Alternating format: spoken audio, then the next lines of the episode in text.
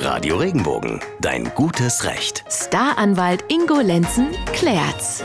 Aussuchen, bestellen und schon wird ganz bequem nach Hause geliefert. Online-Shopping ist in Deutschland beliebter als das Einkaufen im Laden. Kommt natürlich immer ein bisschen drauf an, was man kauft und vor allem, wann man dann wo bezahlt.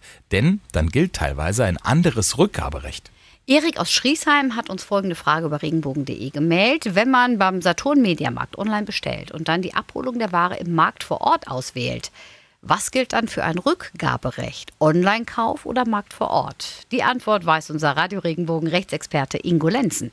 Das ist relativ einfach zu beantworten, denn es kommt alleine darauf an, wo ich den Kaufvertrag abschließe. Schließe ich den Kaufvertrag im Netz ab, das heißt im Internet, dann gilt das 14-tägige Rückgaberecht.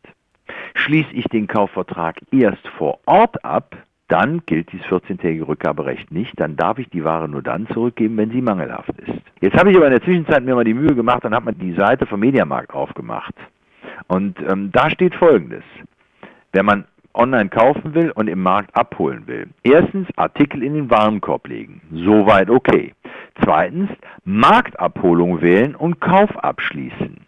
Wenn ich also jetzt hier bei Ziffer 2 das so verstehe, dass ich den Kauf abschließe im Internet, habe ich auch beim Mediamarkt dieses 14-tägige Rückgaberecht.